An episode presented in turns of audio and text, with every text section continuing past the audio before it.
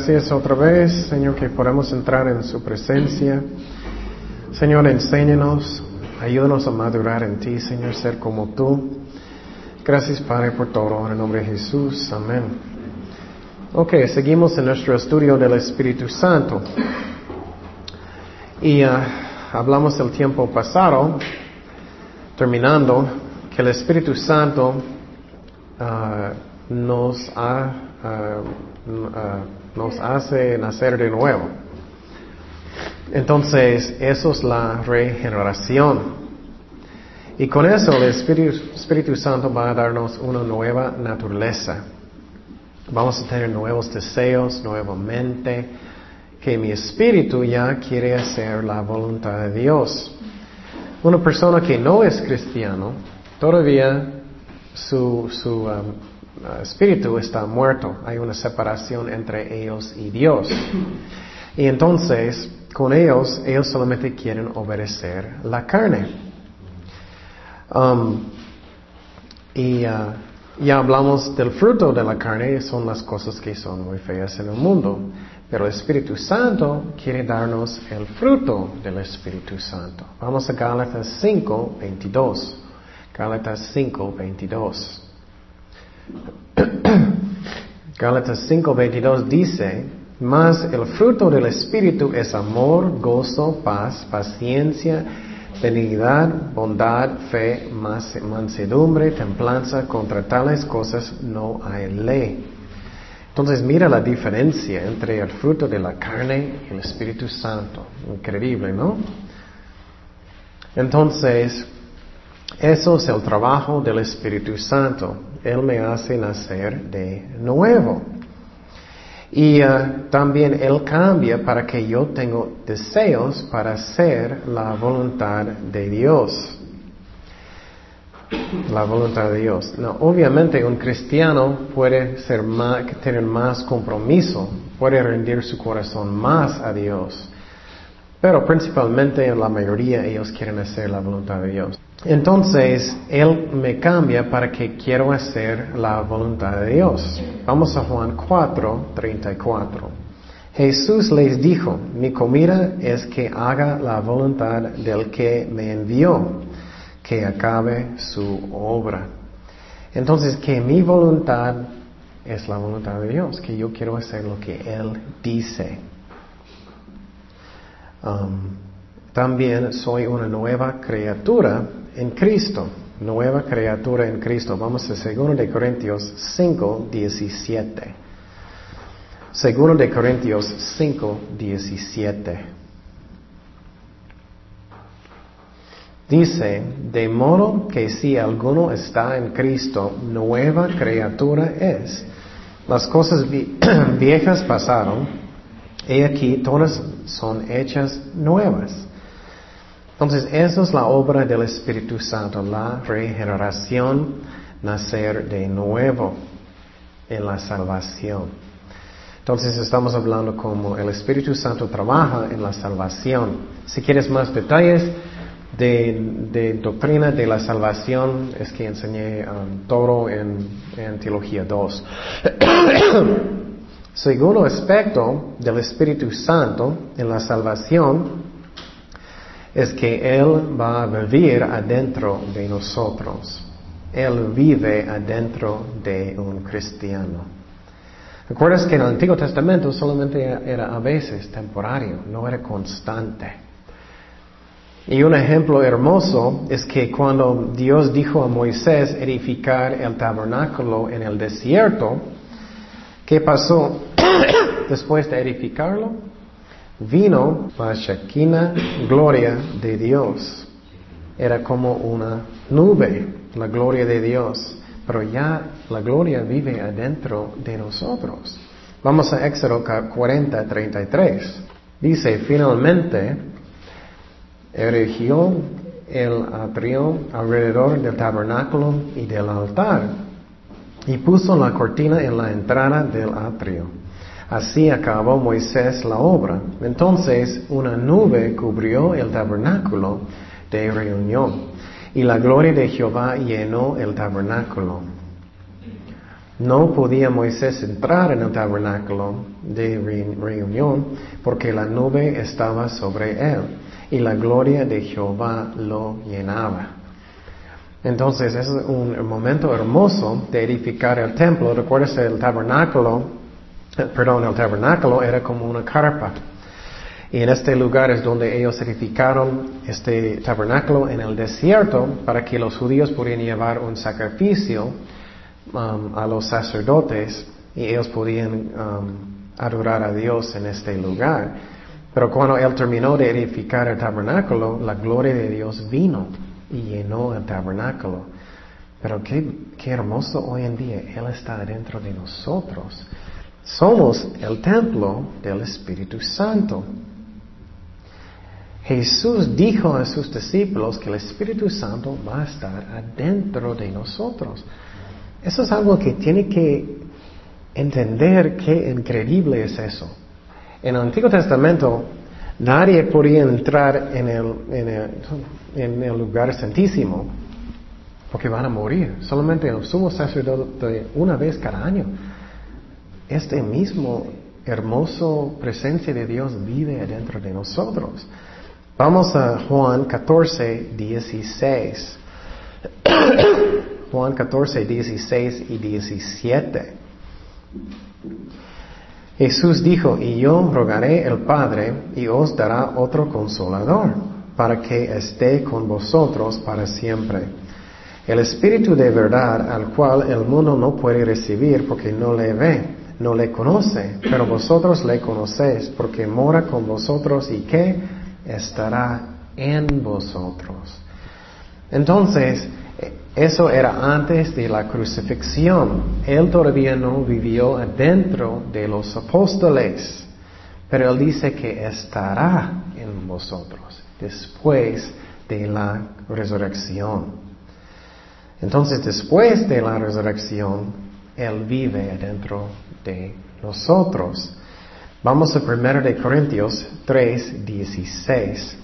Entonces, Cristo sopló sobre los apóstoles después de la resurrección, y el Espíritu Santo entró en ellos y ellos nacieron de nuevo. Primero de Corintios 3:16 dice, ¿no sabéis que sois templo de Dios y que el Espíritu de Dios mora en vosotros? Entonces, qué increíble de pensar, somos el templo de Dios. Ah, vamos a 1 de Corintios 6, 19. Dice, ¿o ignoráis que vuestro cuerpo es templo del Espíritu Santo, el cual está en vosotros, el cual tenéis de Dios y que no sois vuestros? Entonces Él vive adentro de nosotros. Romanos 8:9 dice, mas vosotros no vivís según la carne, sino según el Espíritu. si es que el Espíritu de Dios mora en vosotros. Y si alguno no tiene el Espíritu de Cristo, no es de Él. Entonces, una y otra vez, Él vive permanente. Esa es la cosa que es muy importante, permanente. Nunca sale de nosotros. En el Antiguo Testamento, sí. ¿Qué pasó con Sansón? Él pecó y pecó y pecó hasta que el Espíritu Santo dijo, ya, ya me voy. ¿Qué pasó con el rey Saúl? Él pecó, pecó, pecó hasta que Dios dijo, ya me voy. Nunca sale de un cristiano. Él vive adentro de nosotros. También en el Antiguo Testamento, él nunca era permanente, constantemente. Eh, somos el templo del Espíritu Santo. Entonces, recuerdas que Cristo dijo que el Espíritu Santo estará en vosotros. Después de la crucifixión, Cristo vino con ellos. Vamos a Juan 20, 22. Y habiendo dicho esto, sopló y les dijo, recibir el Espíritu Santo. Entonces, eso es cuando ellos nacieron de nuevo. Eso es muy importante que entendemos. Eso fue después de la resurrección de Cristo. Ok. Pero más adelante, Él también dijo, espérate eh, para el día de Pentecostés, para que el Espíritu Santo va a venir, ¿qué? sobre ellos. Entonces hay tres relaciones con el Espíritu Santo. Vamos a hablar mucho de eso semana próxima cuando hablamos del bautismo del Espíritu Santo. Es un tema muy importante porque hay mucha confusión. Y entonces las tres relaciones es primeramente el Espíritu está con nosotros. Antes de aceptar a Cristo, Él está diciendo que necesitas arrepentir, necesitas buscar a Dios, necesitas cambiar su vida, necesitas uh, nacer de nuevo. Número dos, Cristo dijo, estará que en vosotros, adentro de mí, según la relación principal con el Espíritu Santo. Número tres, es cuando el Espíritu Santo va a venir que sobre mí con poder, con poder. Entonces, con cristianos, el Espíritu Santo, si eres un cristiano verdadero, vive adentro de nosotros. Y algo que es muy importante es que el Espíritu Santo vive adentro de cristianos que también que no son perfectos, que tienen pecados a veces. Ok, entonces um, lo que iba a decir es que también el Espíritu Santo vive adentro de cristianos que a veces son carnales. Eso es lo que tenemos que entender cuando vamos a hablar de los dones del Espíritu Santo. Dios usa personas que no son perfectos. Y muchas veces eso puede causarme tropezar, porque vamos a pensar, ¿cómo es posible que Dios está usando esa persona? Cuando ellos no son tan amables, ellos están haciendo malas cosas o lo que sea. Son dones del Espíritu Santo. Claro, eh, tú puedes posible Dios va a usarte menos, porque mi favorito ejemplo es una mujer que, que es un enojón. Siéntate, Dios no puede usarles mucho, pero Dios nos usa por su gracia, por su amor. Y por ejemplo, en la iglesia de los Corintios, ellos tenían problemas con la carne, mucho. Pero Pablo dijo que ellos eran cristianos. Pero quiero decir que ellos no, no vivían en pecado. Ellos eran carnales en, el aspecto que muchas veces ellos cayeron en la carne y regresaron, en la carne y regresaron. Entonces, eso no es bueno, no es un buen, buen ejemplo para un cristiano. Pero Dios usa personas que tienen problemas. Por ejemplo, Sansón. Piénsalo sinceramente, si tú vivías en el tiempo de Sansón, que Dios puso su Espíritu Santo sobre un hombre que estaba buscando, una persona que no, mujeres que no estaban buscando a Dios, él estaba buscando prostitutas, él era rebelde en contra de sus papás, él era completamente, la verdad, egoísta, pero Dios lo usó mucho, pero Dios finalmente dijo, ya, ya me voy. Entonces Dios usa personas muchas veces aunque ellos tienen problemas y tenemos que entender eso. Solamente porque alguien puede cantar, alguien puede tener un don, no significa que ellos están caminando bien con Dios. Y entonces en la iglesia de los Corintios, ellos tienen muchos problemas, pero Pablo dijo que ellos son cristianos. Vamos a primero de Corintios 6, 18. Y quiero decir, aunque estoy diciendo eso, no estoy diciendo que está bien. Claro, no está bien que personas caminen y caigan en la carne. Primero de Corintios 6, 18. Y eso es Pablo regañando a los corintios. Oír de la fornicación. Cualquier otro pecado que el hombre cometa está fuera del cuerpo, mas el que fornica contra su propio cuerpo peca. O ignoráis que vuestro cuerpo es templo del Espíritu Santo. Él está hablando con cristianos. Él dijo, no debemos fornicar porque Dios vive adentro de un cristiano el cual está en vosotros, el cual tenéis de Dios y no y que no sois vuestros, porque habéis sido comprados por precio, glorificad pues a Dios en vuestro cuerpo, en vuestro espíritu, los cuales son de Dios. Obviamente Pablo está aquí regañando cristianos. Y quiero decir claramente, un cristiano verdadero no, no van a querer vivir constantemente en pecado, practicando. Un cristiano, claro, puede alejar de Dios, puede caer por un tiempo, lo que sea, pero no van a querer de, continuar. Pero si es una persona que le gusta pecado, que sigue, que no, no realmente quiere buscar a Dios, es un show, ellos no son cristianos. Pero es importante que entendamos que el Espíritu Santo usa personas muchas veces que no son, no, no están caminando bien. Y la razón me gusta enseñar estas cosas es porque conozco personas personalmente. Ellos se tropezaron en su fe. Ellos están, ¿por qué Dios está usando a esta persona? No entiendo. Ya no quiero ir a la iglesia porque hay muchos hipócritas y no quiero ir. Mira la Biblia. Dios usó quién también? Balaam, ¿recuerdas él? Él estaba eh, un profeta de Dios, malo, y Dios le usó.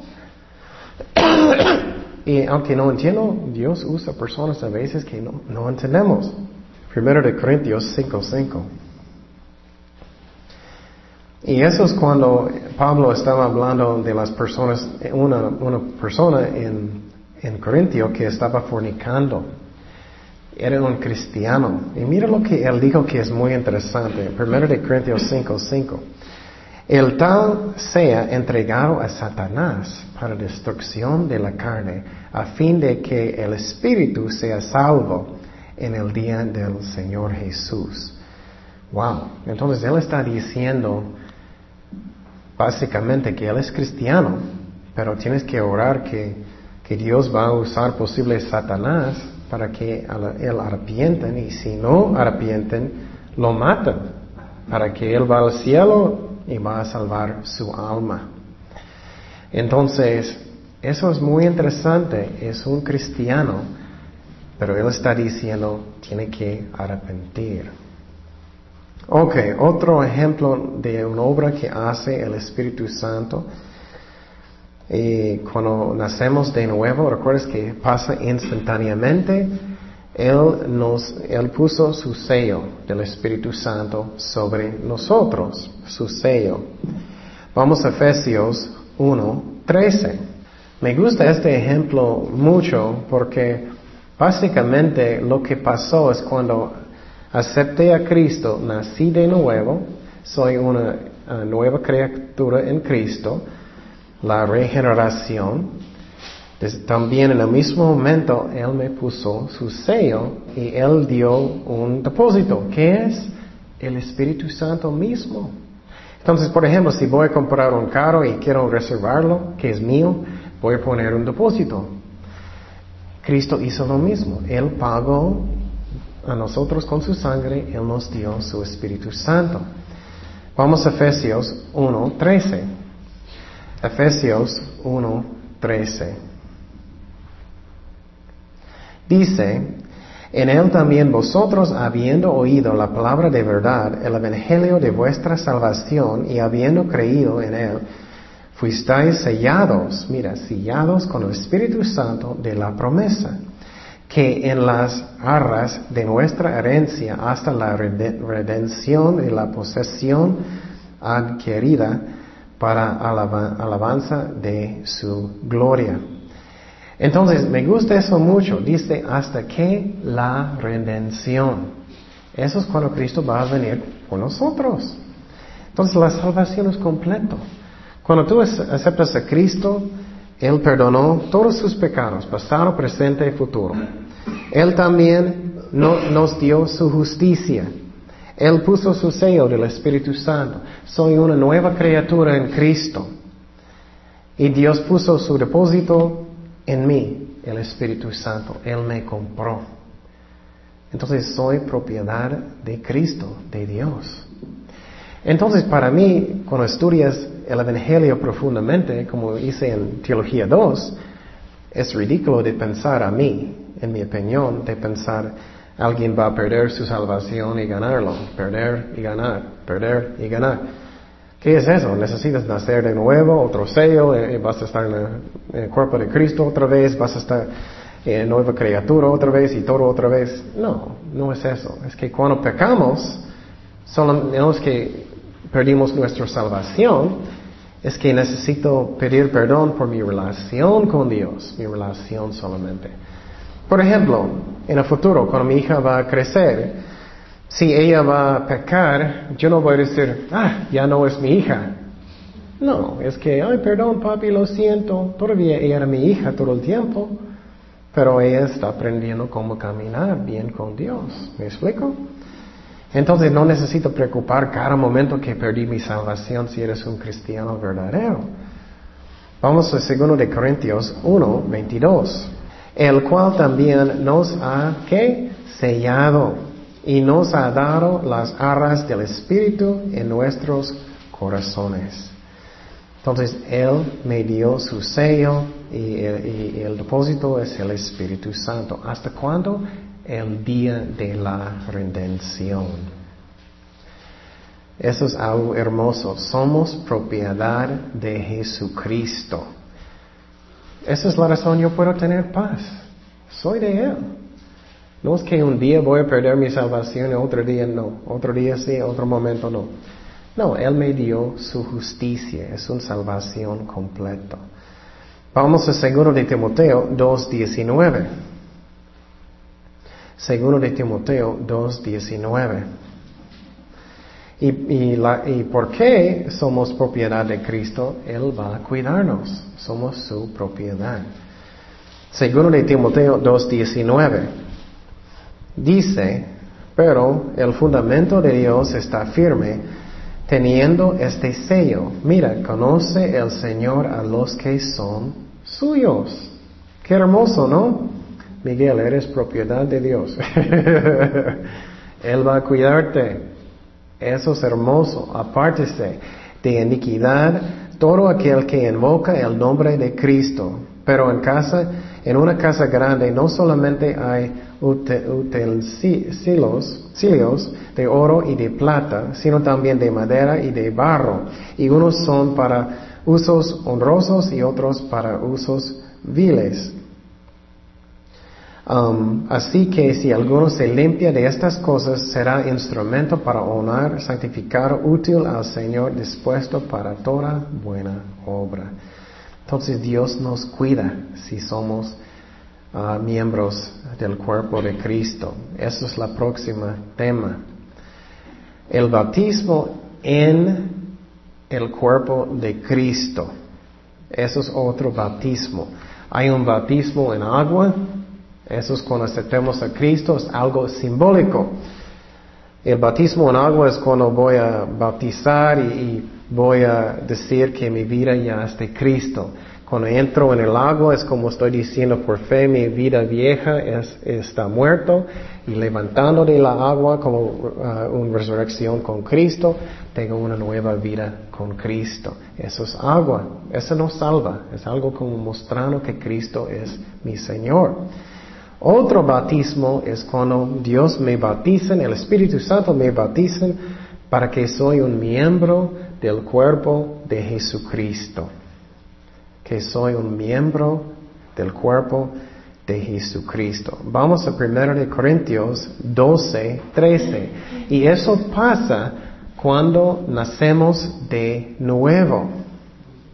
En este mismo instante. 1 Corintios 12, 13.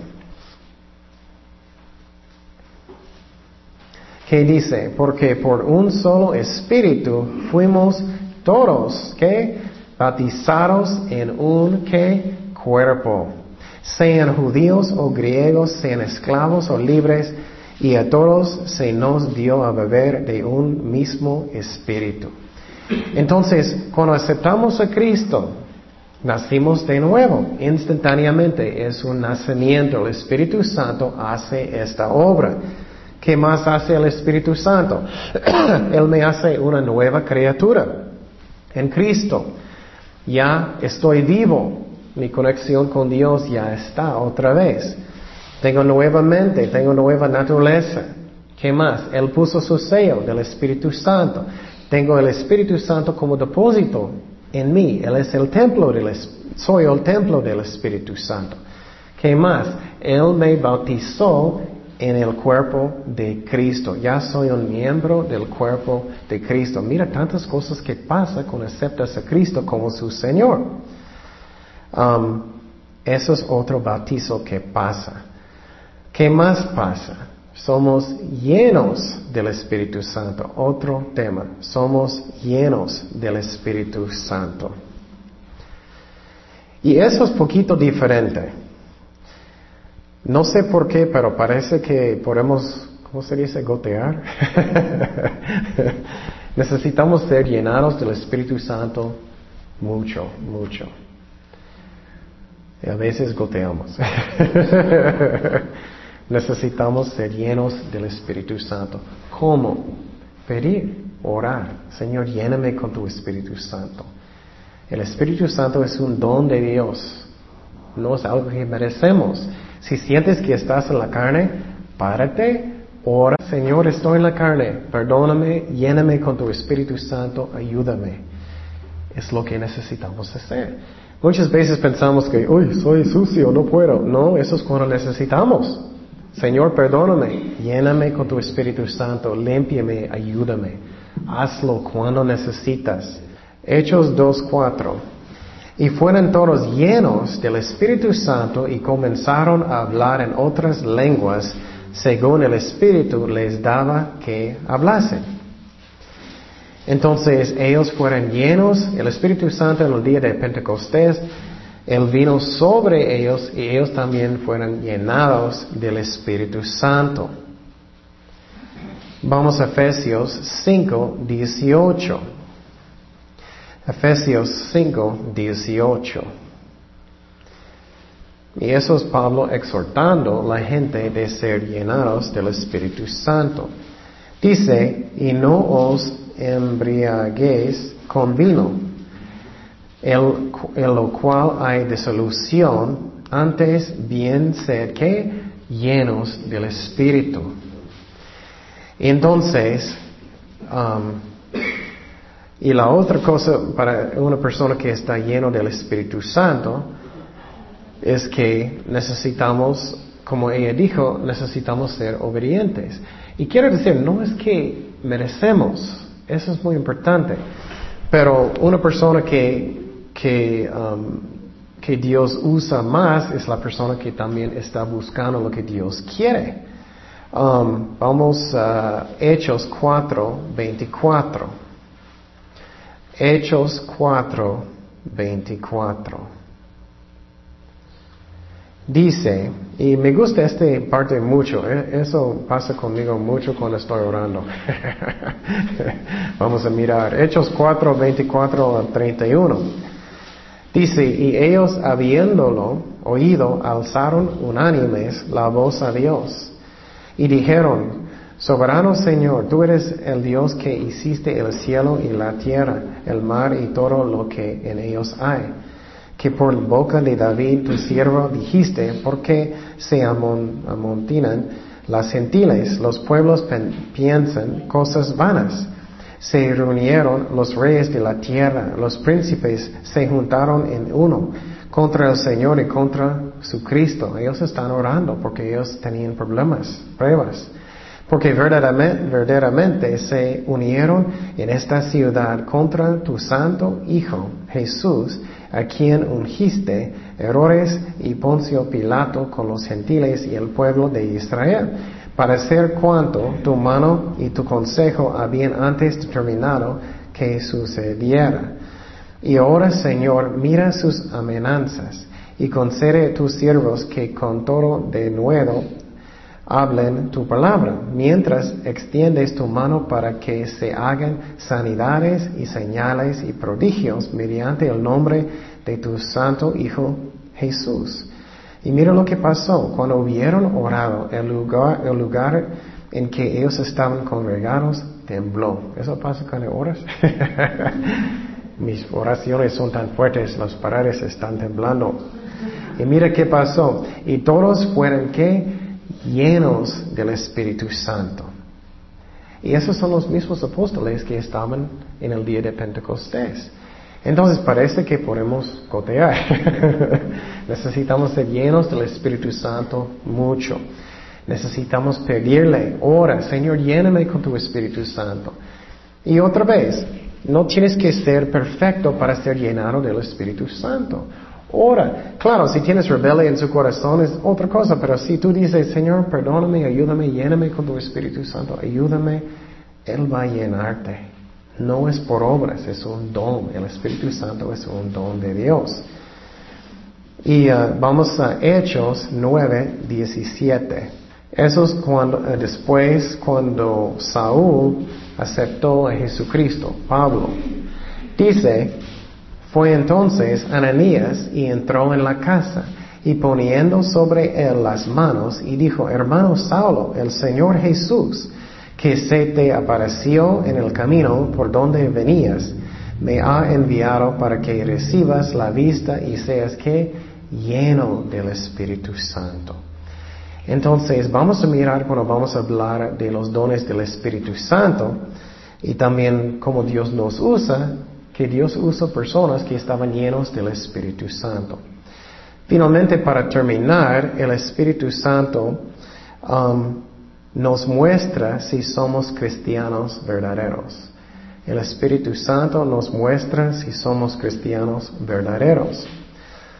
O Él va a decirte, eres falso, eres falso, eres un cristiano verdadero. Él va a dar testimonio a su Espíritu.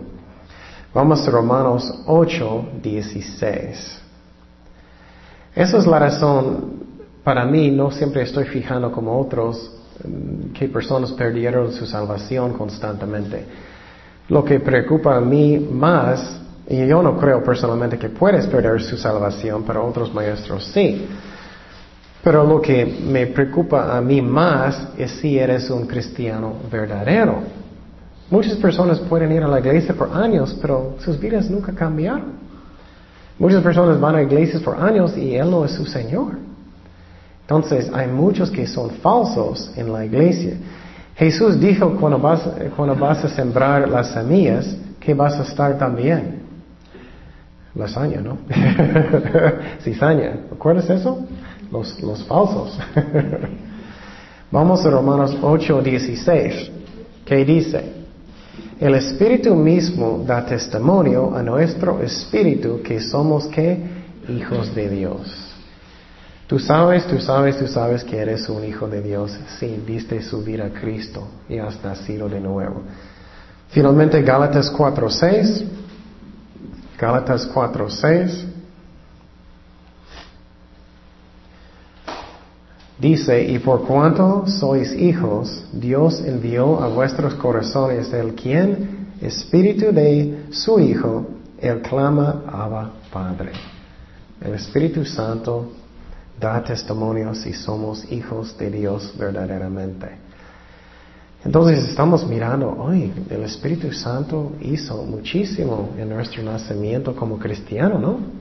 Y vamos a mirar que también nuestro camino con Dios, después de aceptar a Cristo, es el fruto del Espíritu Santo. Y vamos a hablar de eso semana próxima. El Espíritu Santo produce fruto en la vida. Y vamos a hablar cómo hacemos eso. Oremos. Señor, gracias Padre por tu palabra, gracias por tu Espíritu Santo que trabaja en nosotros, que vive dentro de nosotros. Señor, tócanos, ayúdanos, Señor, ser como tú, Jesús. En el nombre de Jesús. Amén.